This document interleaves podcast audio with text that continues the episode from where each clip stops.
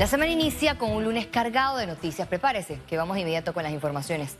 En medio de críticas, el presidente Laurentino Cortizo defendió el diálogo nacional por el bicentenario cerrando brechas. ¿Quién puede estar en contra de un diálogo que le da la participación a los panameños más humildes? El mandatario manifestó que por primera vez en la historia del país, un diálogo no inicia con mesas temáticas. A mí nadie me puede echar cuento. Este diálogo le da la oportunidad a las panameñas y panameños de las comarcas del rural agrícola, de los barrios de la clase media y del Panamá moderno a que opinen. Sobre Cortizo recae una serie de cuestionamientos por la extensión del diálogo en medio de problemas agravados por la pandemia y que necesitan soluciones urgentes. El factor tiempo es de suma importancia y nosotros como panameños queremos entender cómo vamos a darle respuesta a esos cientos de miles de panameños que no tienen trabajo. Se vencen los contratos suspendidos en diciembre. Si no hay una decisión al respecto de eso, va a haber miles de destituidos en enero. Se está incrementando el problema de las deudas. Hasta este lunes, en la plataforma Agora habían más de 500 propuestas, más de 800 participantes y más de 5.000 visitas. Hay urgencias que se han planteado a partir de la pandemia, como el tema económico, pero no solo desde el enfoque del sector empresarial, no es solo desde el enfoque del sector financiero, también está el enfoque del ciudadano. Me parece que nace coja esta solicitud o esta convocatoria por la falta de credibilidad del convocante. En cuanto a los temas, también hay una preocupación, porque el país se está desangrando hoy. El país necesita tomar decisiones hoy. La agenda de Cerrando Brechas para rescatar la caja de seguro social iniciará el 18 de enero de 2021. Félix Antonio Chávez, Econius. La diputada Dalia Bernal manifestó que su colega Yanivel Abrego aspira a la presidencia de la República, que han tenido acercamientos con el partido realizando metas. Después de estas revelaciones, Abrego confirmó a este medio vía WhatsApp que solo busca la presidencia del colectivo político. El mismo candidato a la presidencia no puede ser el, el presidente del partido. ¿Por qué? Perdimos por 40 mil votos y no se peleó. Entonces hay que pelear. O sea que en este caso quedaría Rómulo como presidente de la directiva y a nivel como candidato presidencial de Cambio Democrático. Claro, y lo apoyamos también a él, pero tenemos que tener las directrices, las divisiones y que cada quien trabaje en el área que le corresponde trabajar y no desatender, porque yo creo que perdimos por la falta de recursos económicos, por la falta de logística que tenían los candidatos. ¿Qué dice Rómulo respecto a esta iniciativa de ustedes? Bueno, él está trabajando también, él está caminando también, así es que eso es importante, que cada uno se mueva y que se moje los pantalones, como se dice actualmente cada uno. Autoridades electas reaccionaron a la nueva reglamentación para imponer la revocatoria de mandato a nivel nacional. Los magistrados del Tribunal Electoral reglamentaron el proceso de revocatoria de mandato por iniciativa popular hacia diputados electos por la libre postulación, alcaldes y representantes. Esta norma no aplicará para los diputados de los partidos políticos. Lo que pasa es que la constitución política del país, que está sesgada, por supuesto, dañada, dice que solamente el, la revocatoria de mandato para los independientes es por la gente y la de los partidos por los partidos políticos en el caso de los diputados. Yo veo gente con miedo, yo le doy la cara hoy y siempre a San Miguelito y el que quiera buscar las firmas porque piensa que yo hago un mal trabajo tiene todo su derecho y que lo salga y lo haga. El protocolo de revocatoria es el siguiente. Se debe presentar una solicitud.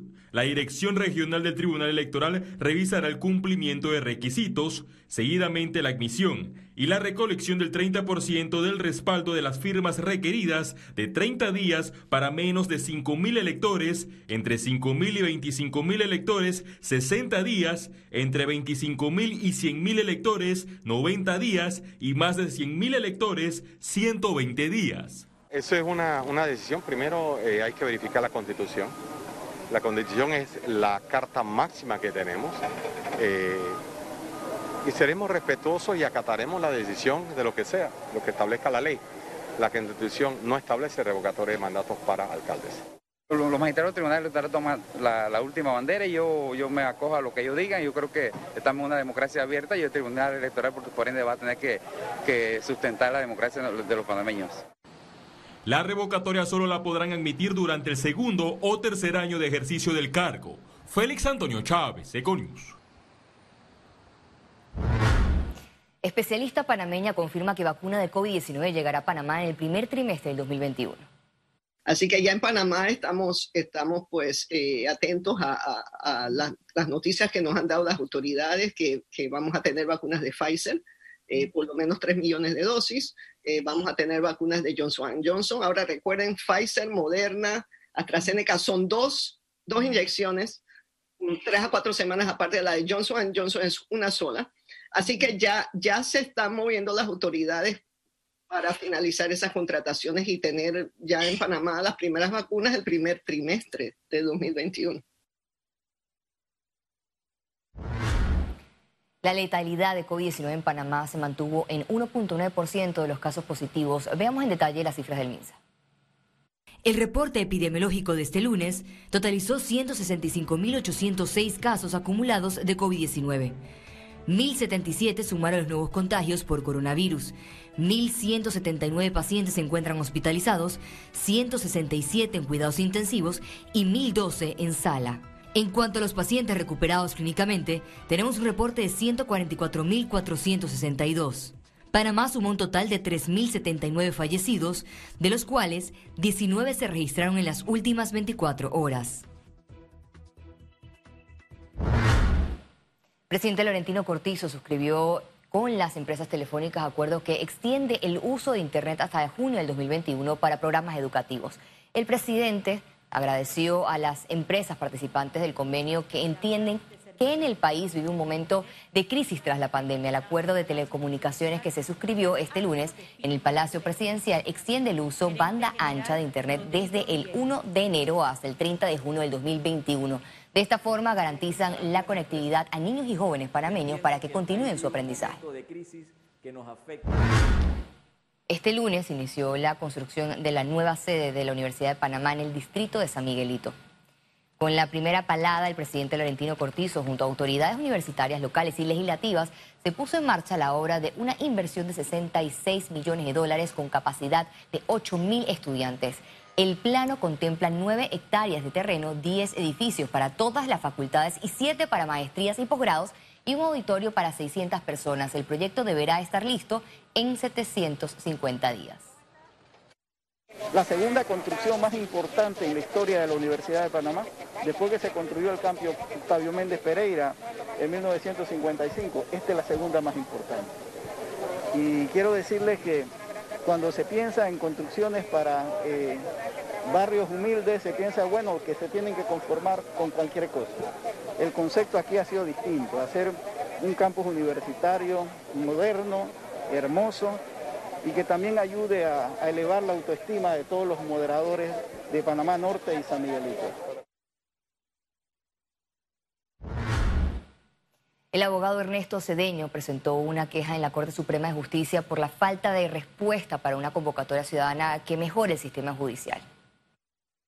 Es una queja que estoy presentando a la misma Corte Suprema de Justicia para que se dignen en contestar si van a hacer una convocatoria para que el pueblo vaya y presente propuesta para mejorar el sistema de justicia que está en, en cuidados intensivos. Es importante que la Corte se pronuncie y esta es la oportunidad que tengan la deferencia de invitar al pueblo a que proponga ideas, porque el sistema de justicia, para casos de alto perfil, colapsó.